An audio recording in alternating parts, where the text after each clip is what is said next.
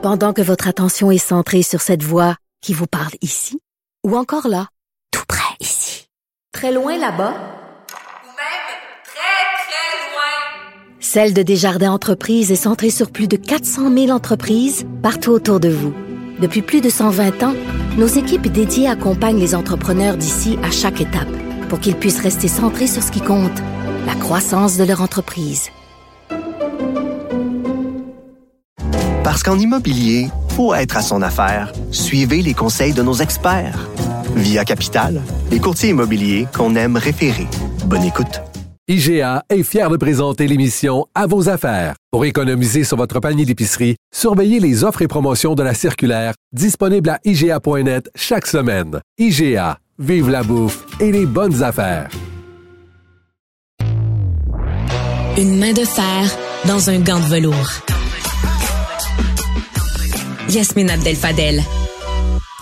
Quelques 65 des éducatrices spécialisées, éducatrices en service de garde et autres membres du personnel de soutien scolaire n'ont pas été approchés, imaginez, pour participer au plan de rattrapage dans leurs écoles. C'est ce qu'a dénoncé Éric Pronovo, président de la Fédération du personnel du soutien scolaire FPSS-CSQ. Bonjour, Monsieur Pronovo. Ah, je pense qu'on a un petit souci de son. Euh, on, on, on va essayer de le revoir, mais imaginez, on a un plan de rattrapage scolaire qui est hyper volontaire. Est-ce qu'on va avoir assez de profs qui vont lever la main? Est-ce qu'on va avoir assez de profs à la retraite qui vont revenir donner un coup de main? Est-ce qu'on peut utiliser les étudiants en éducation ou pas? Bien des questions qu'on se pose, puis on a du personnel, notamment des éducateurs spécialisés, des éducatrices de garde qui, qui sont là, qui sont disponibles puis là, on leur demande pas nécessairement de venir euh, donner de la matière pour laquelle ils sont pas qualifiés. Mais je suis sûre qu'ils peuvent venir donner un coup de main dans les cours de rattrapage euh, lorsqu'il faut accompagner un enfant, notamment du primaire, qui a des difficultés dans euh, faire ses devoirs, comprendre ses devoirs. Un peu comme les parents quand ils le font à la maison, là.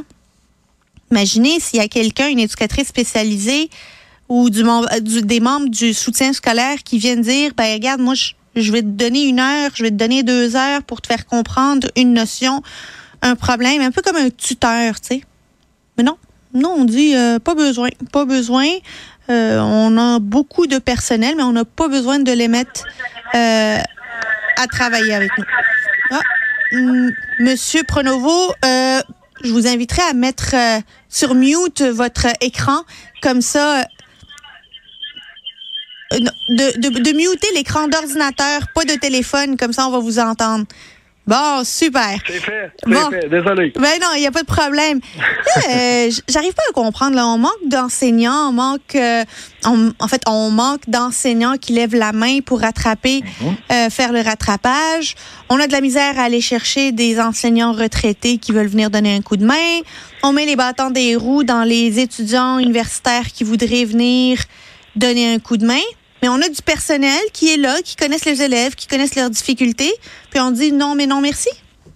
Ben effectivement, euh, c'est euh, ce plan de rattrapage-là, euh, malheureusement, ne s'est pas transmis dans les dans les milieux. Et encore une fois, on a fait fi du personnel de soutien scolaire. Vous savez, ces gens-là qui, bon, oui, je donne des exemples, là, j'en oublie tout le temps, on a 81 classes d'emploi, donc c'est c'est euh, des techniciens d'éducation spécialisés, des gens de service de garde, des préposés aux élèves handicapés, des gens qui peuvent offrir de l'aide. Vous savez, le rattrapage n'est pas seulement en lien avec la pédagogie, mais il y a aussi l'aspect social, l'aspect émo euh, émotif, euh, psychosocial. Donc, tous nos gens sont disponibles. Et force est d'admettre que, bon, 65% des gens euh, euh, du personnel euh, n'a pas été consulté. Donc, on n'a même pas appelé à la Fédération du personnel de scolaire pour travailler avec le ministère dans ce plan de rattrapage-là.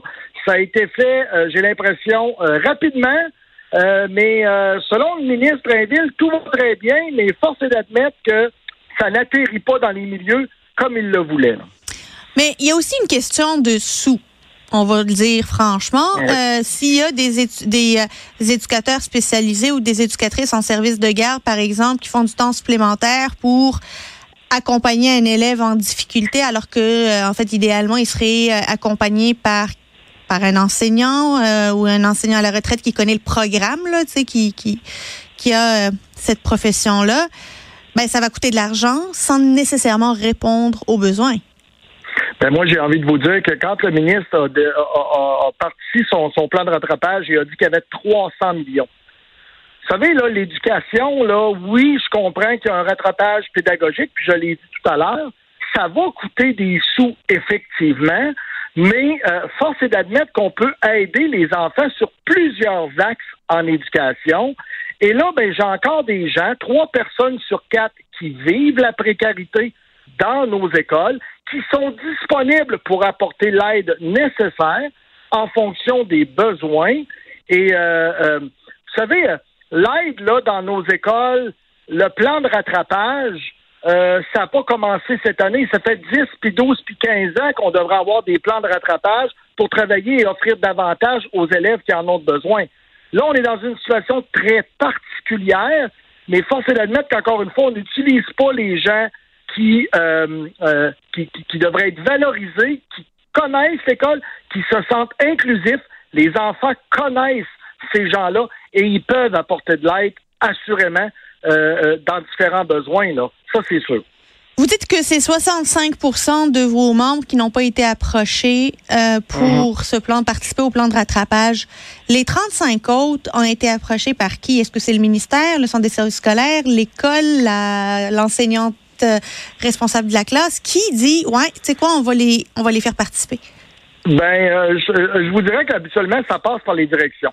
OK? Ça passe par les directions qui décident et qui procèdent justement euh, au choix euh, bon, du rattrapage en fonction des besoins, bien entendu. Hein, Ça, ça, passe par là.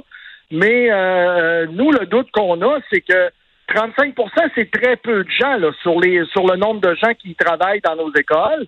Euh, donc, euh, c'est, pour l'instant, c'est plus du rattrapage sporadique et c'est nullement ce que les parents s'attendent d'avoir. C'est nullement ce que nous, on veut offrir. Donc, à partir de ce moment-là, euh, c'est bien beau se dire qu'on a un plan de rattrapage puis qu'on est, euh, on est prêt à, faire face à tout ça, mais force est d'admettre qu'il faut le mettre en plan. Il faut qu'il- qu'il- qu'il- que ça paraisse sur le terrain.